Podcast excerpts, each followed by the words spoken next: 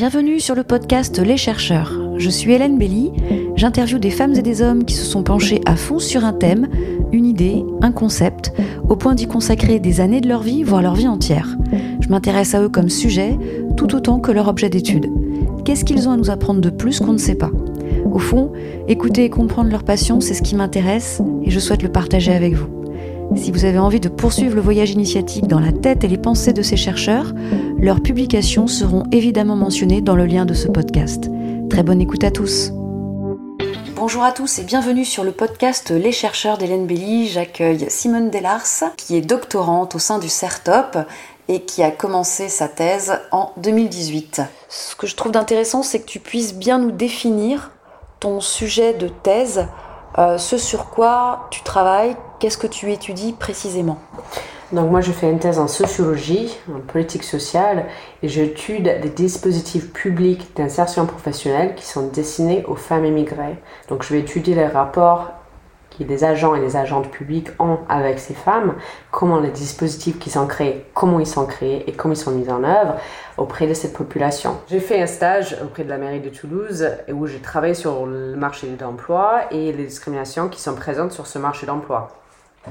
Ensuite, j'ai remarqué, en faisant des statistiques, en traitant les statistiques de l'ENSEE sur le marché du travail toulousain, qu'on traite les immigrés comme une catégorie homogène. Jusqu'à 2016, l'ENSEE traitait les étrangers comme un bloc homogène. On avait les Français et les étrangers. Mhm. Du coup, euh, je me suis demandé, mais comment c'est possible qu'on crée une politique sociale, on peut avoir une idée précise de cette population en les traitant mhm. comme s'ils venaient tous du même pays, comme s'ils étaient tous de la même classe mhm. socio-professionnelle. Et donc je me suis dit, comment on peut avoir des politiques qui sont plus précises, qui répondent mieux aux besoins des citoyens? Ensuite, en faisant des recherches sur l'immigration, j'ai remarqué, comme beaucoup d'autres scientifiques ont déjà remarqué, que les femmes immigrées, elles étaient où parce que jusqu'à les années 90, on n'a pas trop traité les questions des femmes immigrées dans l'immigration, en France surtout. Parce que l'immigration était très masculine, on va dire. On avait invité des hommes immigrés pour venir pour reconstruire la France au début euh, des années 60, après la Deuxième Guerre mondiale, etc., etc. Par contre, quand on regarde les statistiques, depuis qu'elles sont collectées sur l'immigration, les femmes, le pourcentage des femmes n'était jamais inférieur à 40%. Donc, elles étaient là, même si c'était des hommes qui venaient pour reconstruire la France, les femmes étaient là. Mais pourquoi on ne traitait pas ce sujet Donc, elles ne sont pas nouvelles. Hein beaucoup de scientifiques euh, parlent de cette idée de la féminisation de l'immigration. Certes, les femmes sont la majorité aujourd'hui dans l'immigration, mais elles étaient toujours un grand, grand pourcentage quand même. Donc, en reconnaissant ces, ces, je peux pas dire les petits points morts, les grands points morts euh, dans notre, euh, pas seulement dans, sur les, la recherche qui est faite sur l'immigration, mais aussi la politique sociale, je me suis dit, qu'est-ce qu'on peut faire de mieux Comment on peut mieux cerner cette question en sciences sociales?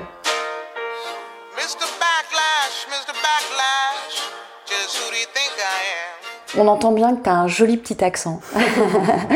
Euh, donc, euh, tu viens du Texas Oui, c'est ça. Alors, euh, à travers ce podcast, ce qui m'intéresse peut-être encore plus que ton sujet est super intéressant, parce qu'il fait aussi écho à l'actualité, donc on va en parler à la fin du podcast. Mais ce qui est très intéressant, c'est, c'est de comprendre toi en tant que sujet, qu'est-ce qui t'a amené à t'intéresser à ce point-là, à ce sujet? Alors, est-ce que tu peux nous raconter un petit peu qui tu es?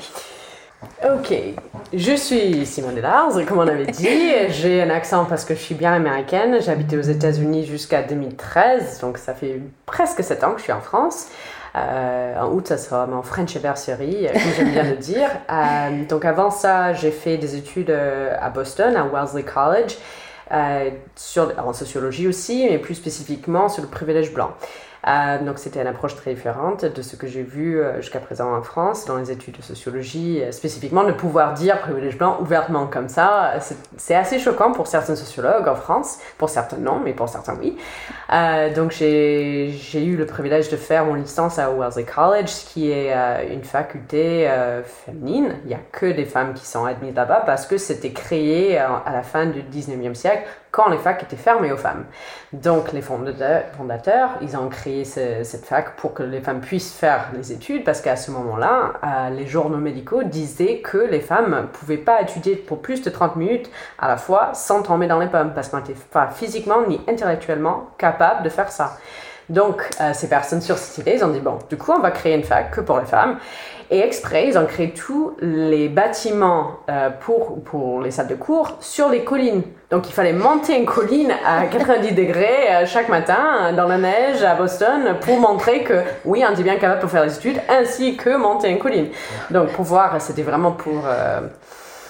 C'est presque une épreuve à la Colanta. Ouais, c'est presque ça. C'est presque ça. Les études aussi, parce que qu'est-ce que c'était dur cette fac?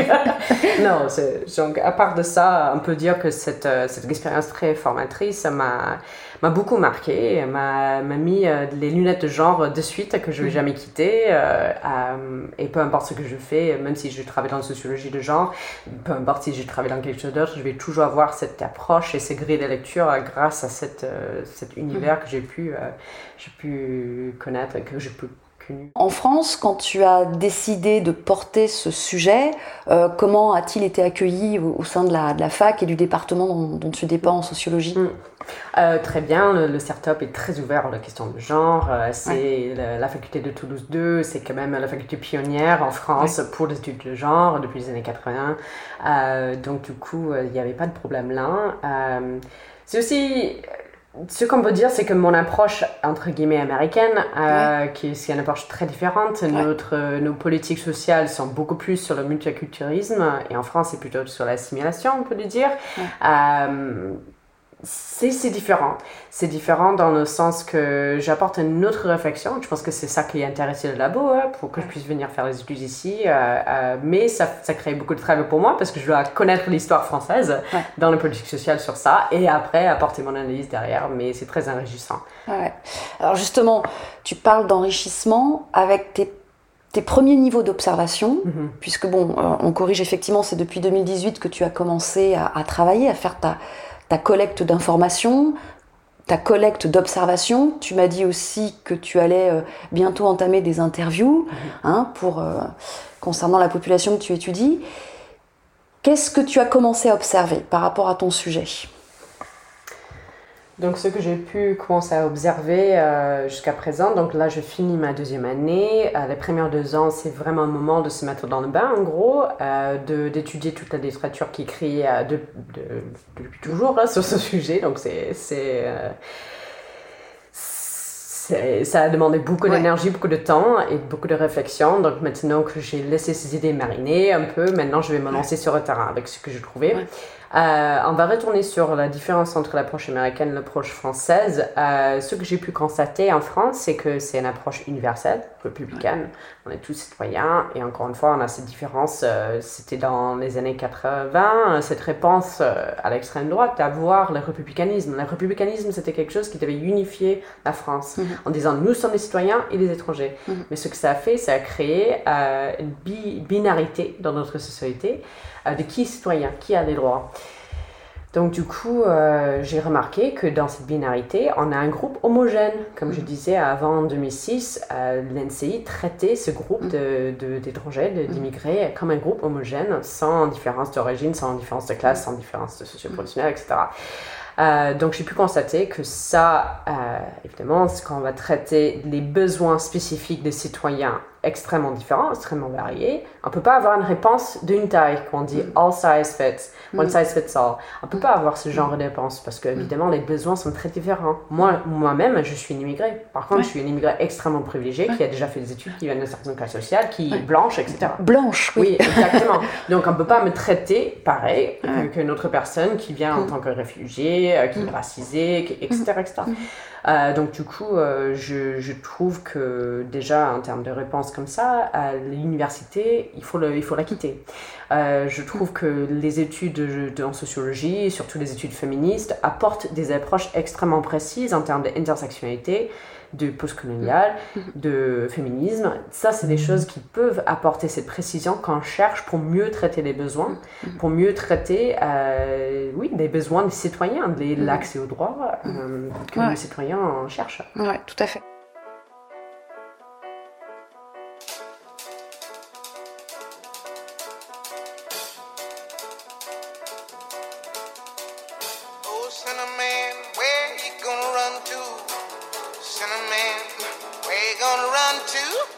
Rapport à l'actualité, euh, on en parlait un petit peu avant euh, de commencer euh, l'interview. Il y a eu le Covid, il y a eu George Floyd. Toi, ton sujet, comme ça, ça n'a pas l'air évident, mais il est complètement en lien avec ces deux sujets d'actualité. Est-ce que tu peux nous, expliquer en quoi il est en lien d'abord avec ce qui s'est passé avec le Covid et ensuite en quoi il, il, achoppe avec mhm. aussi bah, ce qui s'est passé avec George Floyd? Oui. Je fais une analyse de tous les dispositifs publics qui sont destinés aux femmes immigrées qui cherchent à s'insérer professionnellement. Donc, les dispositifs publics d'insertion professionnelle destinés aux femmes immigrées. Donc, d'étudier comment ils sont amenés, comment ils sont créés, et après comment les agents et les agents publics les, les dépensent, les, les, les enactent sur le terrain auprès de ces femmes. Donc du coup, euh, comment ça a à voir avec George Floyd et aussi le Covid? Juste attends Simone, comment ça les arnaques?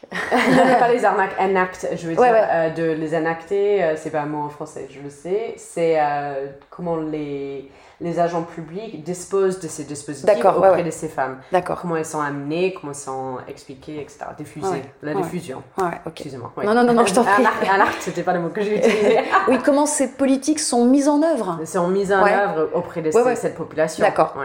Ok. Est-ce que c'est. Euh, il y a beaucoup de. de il y a un sociologue qui disent que c'est une entreprise de sauvetage. Oui. Est-ce que c'est une forme d'assistanat? Est-ce que c'est euh, mise à disposition des outils pour que les femmes puissent s'émanciper comme elles le souhaitent ou... Donc il y a toute une question de l'approche qu'utiliser euh, et la diffusion après. Mhm. Mm. Ok. Alors justement, on en parlait, quel est le lien que tu fais avec euh, ce qui s'est passé avec l'actualité du Covid et mhm. ces femmes mhm. Et la particularité, les particularités de ces femmes? Donc justement, ces femmes qui cherchent à s'insérer, euh, c'est extrêmement difficile quand on arrive pour certaines personnes d'avoir les papiers, d'avoir le droit de travailler déjà en France. et du coup, beaucoup de ces femmes se trouvent sur le marché du travail informel. Donc, qu'est-ce qu'on entend par informel? C'est la réponse à la, la demande de main-d'œuvre de l'économie néolibérale qui demande qu'on a une sorte de manœuvre qui est flexible, qui est indispensable. Donc, le Covid, c'est un moment où on, cristallise l'engagement de ces personnes, de mm. cette population qui est en fait essentielle à le bon fonctionnement de notre société parce qu'elles elles sont la main-d'œuvre flexible que notre économie néolibérale cherche en fait. Hmm. Et on a bien vu pendant le Covid qui était toujours en train de travailler, qui était là hmm. et qui a permis le bon fonctionnement de, notre économie. Elles jouent un rôle essentiel. Sauf que elles sont pas du tout euh, pris en charge comme des mm. travailleuses essentielles. Tout à fait. Elles sont données des contrats très, très précaires, avec des mm. salaires très précaires, avec des mm. conditions très précaires, sauf qu'elles sont essentielles à notre société. Ça. Donc, du coup, euh, c'est important qu'on ait eu ce moment de cristallisation où on peut voir euh, leur rôle dans notre économie. Entre autres choses. Donc, de comprendre quelles sont les politiques d'intégration pour cette population, euh, qu'est-ce qu'elles produisent aussi, parce que si on se retrouve avec la vaste majorité de cette population qui est forcée sur ce marché informel pour remplir ses travaux. Est-ce que c'est par hasard? Est-ce que c'est produit? Est-ce que ça reste en place parce que ça permet le bon fonctionnement? On ne veut pas toucher, on ne change pas l'équipe qui gagne, mais qui gagne pour qui? Donc du coup, euh, l'accès au droit, euh, la question de l'accès au droit est très pertinente dans, cette, dans ce moment pour savoir justement qui est servi par, par nos dispositifs publics et comment. Ouais, ouais, complètement. Après, euh, je voulais juste dire que de, de, sortir ces femmes dans l'ombre, comme, comme tu disais, c'est très intéressant de voir euh, les rôles de ces femmes sur le marché du travail, un peu les comparer aussi à les femmes françaises. Oui. Donc, euh, en sociologie, dans les études de genre, on parle des mirages de l'égalité. Donc, les mirages de l'égalité, c'est un exemple. Une femme cadre, elle peut avoir un travail, travailler à 100%, avoir des enfants, avoir une famille. Est-ce que c'est vraiment parce qu'elle a éteint l'égalité, parce qu'elle a négocié l'égalité dans son couple hétérosexuel, ou est-ce que c'est parce qu'elle peut engager une femme racisée ou une femme immigrée pour faire le care à sa place? Donc c'est de comprendre qui est vraiment libre dans notre société et qui reste dominé. Donc, Oui, ouais, tout à fait. Bah, il y a des couches de, domination, euh, en fait, en train d'exposer des différents niveaux de couches de, domination. Euh, par rapport à George Floyd, enfin, il y aurait tellement à dire sur ce que tu viens de dire là à l'instant, sur la femme euh, qui est certainement probablement white, mhm. cadre, mhm. et qui a les moyens de payer une femme black, mhm. euh, non diplômée, pour garder ses enfants. Enfin, c'est peut-être une caricature, une caricature ce que je suis en train de faire, mais bon, euh, il y a, a peut-être un petit fond de, de réalité. Toi qui observes ça, c'est. Euh, je, dirais, je dirais oui, une femme racisée, certes euh, noire, euh, je ne suis pas sûre, mais ici à Toulouse, je parle parce que historiquement, dans le sud-ouest, c'est beaucoup plus le nord de l'Afrique qui est, venu. Après, il y a beaucoup d'autres pays qui sont représentés sur, sur le marché du travail toulousain. Euh, après, non diplômée, euh, pas sûr non plus, parce que j'ai déjà interviewé les femmes immigrées qui ont fait des diplômes, qui ont fait des diplômes de médecine euh, dans leur pays et qui arrivent ici, qui sont seulement proposés des travails de ménage. Donc ça aussi, c'est notre, ça ajoute une autre couche à, cette étude et c'est bien grâce à des grilles de lecture comme l'intersectionnalité, le postcolonisme et le féminisme qu'on peut voir à travers ces couches pour les analyser une par une par une. Oui, pour sortir de la représentation un petit peu trop vite faite que je viens de faire et aller vers plus de particularité mm. euh, et comprendre comment, comment les choses se jouent réellement et, mm. et, l'impact enfin, voilà, des politiques sociales, notamment sur, mm. euh, sur cette catégorie de population et éviter les discriminations du coup en conséquence. Oui, donc justement, tu avais parlé de George Floyd et la question de race aussi. Euh, en étant américaine, euh, je arrive ici en France et pour faire ces études euh, postcoloniales, je, je vois dans un certain sens à quel point ça rend les gens mal à l'aise déjà d'en parler de race. Déjà que c'était que en 2018, donc il y a même pas deux ans, encore presque deux ans, que dans la Constitution, l'Assemblée a voté d'enlever les mots race et genre de la Constitution pour dire qu'on est tous pareils. Mais quelle blague Quelle blague de dire à tout le monde qu'on est tous pareils, qu'on a des égalités de chance. On le voit bien, on le voit bien que c'est pas la réalité. Mm-hmm. On commence à avoir euh, des statistiques qui montrent réellement des discriminations qui sont présentes sur notre marché du travail, qui sont présentes dans nos écoles. Comment on peut dire, comment on ose, comment on peut oser dire aux gens qu'on est tous pareils? Ça, franchement, je trouve ça comme un claque à la gueule ouais, ouais, de certaines personnes. Ouais, mais dans ton titre, il y a, y a, un petit peu le mot euh, la, gueule de l'emploi aussi. Enfin, mm, mm. y a, y a, on, sent, on sent que. Oui, en, France, il y a, ce petit côté où l'universalisme euh, cache en fait des inégalités mm-hmm. qui sont évidentes, observables, mm. mais que derrière ce mot-là, euh, il y a une volonté d'humanité qui, qui, est franchement bien. Mm-hmm. On peut être d'accord philosophiquement là-dessus, mm-hmm. mais l'université l'universalité cache aussi les particularités et, et c'est ce que tu essayes de, voilà, de, de, corriger. Tout à fait, parce que l'universalisme, ça cache les différences. Parce que dans une société, les différences sont assignées à une certaine valeur. Mm. Donc on crée, Christine Delphi parle d'une hiérarchisation. Donc mm. cette hiérarchisation de ces différences, mm. que l'homme est mieux que femme, que blanc est mieux que noir, etc. Donc, en cachant les différences, ensuite on cache hiérarchisation pour mm. dire qu'on est tous pareils, on a tous les mêmes, égales, les mêmes chances. Mm. Donc, du coup, est-ce que ça s'est produit? Est-ce que c'est fait exprès? Bon, bref, là c'est une question politique quand on rentre, mais du coup, euh, pour dire euh, pour cacher, pour cacher la misère. Je, dirais vraiment que l'universalisme, pour moi, en tant qu'Américain, quand je vois ça, c'est un cache-misère.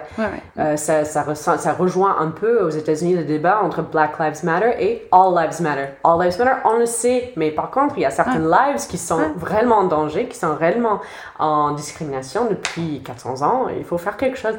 Donc, du coup, euh, c'est de sortir de cette approche pour réellement traiter les, les problèmes qui sont extrêmement présentes. Euh, aux États-Unis ainsi qu'en France. Ouais, ouais. Qu'est-ce qui fait lien commun, du coup, entre la France et les, États-Unis euh, concernant la place de ces femmes euh, qui sont discriminées? Hmm. Donc le lien entre les deux, je dirais que c'est toujours la dernière population traitée.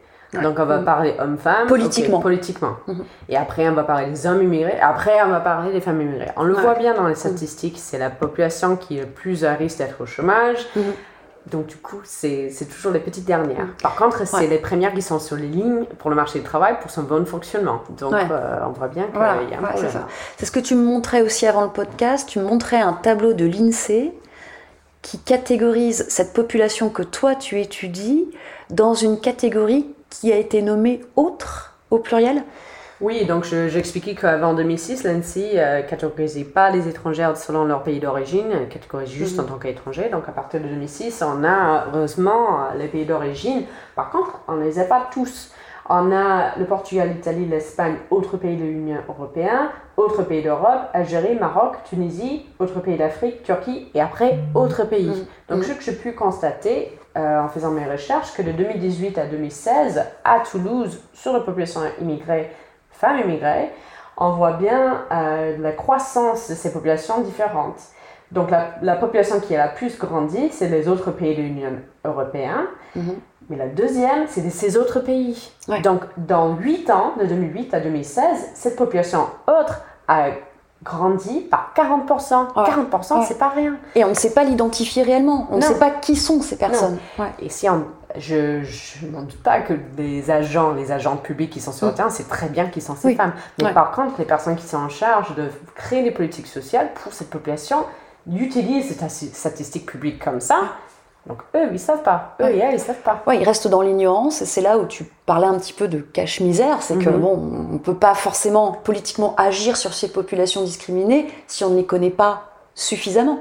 Donc il y a, y a, un espèce de vice de forme. Tout à fait. Un, voilà, un point mort. Mm, mm, mm. euh, avec ce que tu as déjà observé, bon, tu, tu démarres en fait ta thèse. À quel moment tu penses, première question, avant l'autre question qui va venir, à quel moment tu penses la, la finaliser? Donc dans deux ans, là je suis vraiment le point au milieu de ma thèse. Euh, je vais me lancer sur le terrain euh, en septembre pour commencer les entretiens avec les agents, les agentes et les femmes immigrées qui sont servies par ces services. Euh, donc dans deux ans, j'espère d'avoir les résultats de ces entretiens, de ces observations. Et en utilisant les grilles de lecture intersectionnelles, postcoloniales et féministes, je vais pouvoir en tirer les précisions, les préconisations qui traitent réellement les besoins qui sont démontrés pas seulement par les femmes immigrées, mais aussi les agents, les agentes, parce qu'eux, ils sont aussi sur la première ligne tous les jours, tous les jours, tous les jours. Donc, comment on peut rendre ces services plus exacts, plus précis et plus serviables?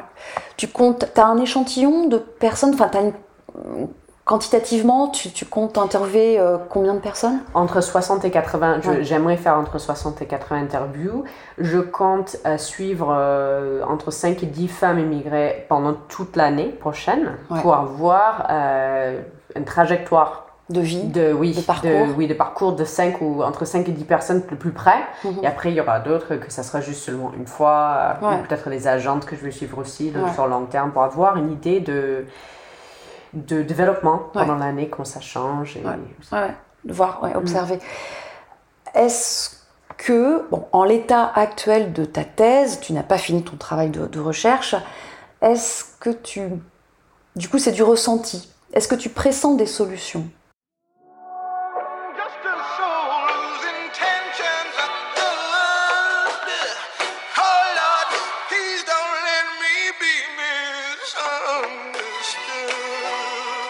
En tant que sociologue, je ne jamais dire. je me fais taper sur le doigt par ma directrice parce que je, le fais trop. Déjà, elle m'a dit Simone, tu n'as pas encore fini là, tu ne peux pas donner réponse avant les questions. C'est quelque chose que les débuts, les doctorants et les doctorantes font toujours. Parce qu'on a les idées, bien bah sûr. j'ai déjà, fait, déjà fait un stage d'observation en tant que master. Et maintenant, je, commence en tant que doctorante. Donc, j'ai déjà quelques idées. Mais bon, il faut jamais mettre le cheval devant le cheval. Comment dire en anglais En France, c'est avant les bœufs. C'est moi je tu vois. Euh, ah, mais là, tu es dans le cadre de ce podcast. C'est entre nous. Euh, entre nous. Non, bien évidemment, on prend cette précaution d'usage qui est de dire que tu n'as pas fini ton travail de recherche, mais dans, dans, dans l'intuition, allez dans ton intuition. Euh, tant pis si je le genre, dans ton intuition féminine, est-ce que tu as une petite idée de, une idée de solution, mais que tu dois évidemment vérifier. C'est, ce serait juste qu'une hypothèse. Oui. Après, euh, dans ce genre de travail euh, qui, qui, font les agents, les agentes, c'est cas par cas. Ouais. c'est ça qui est difficile avec une politique fédérale de créer quelque chose qui est dessiné pour le cas par cas. Parce ouais, que ouais, c'est réellement, c'est, pas possible. Quoi. Donc, du coup, je, je, pense, parce que j'en ai déjà observé certaines formations professionnelles pour ces agents, les agentes, euh, qui les aident à à réellement affecter leur travail en tant que personne neutre. Donc c'est très difficile d'être neutre parce que personne n'est neutre.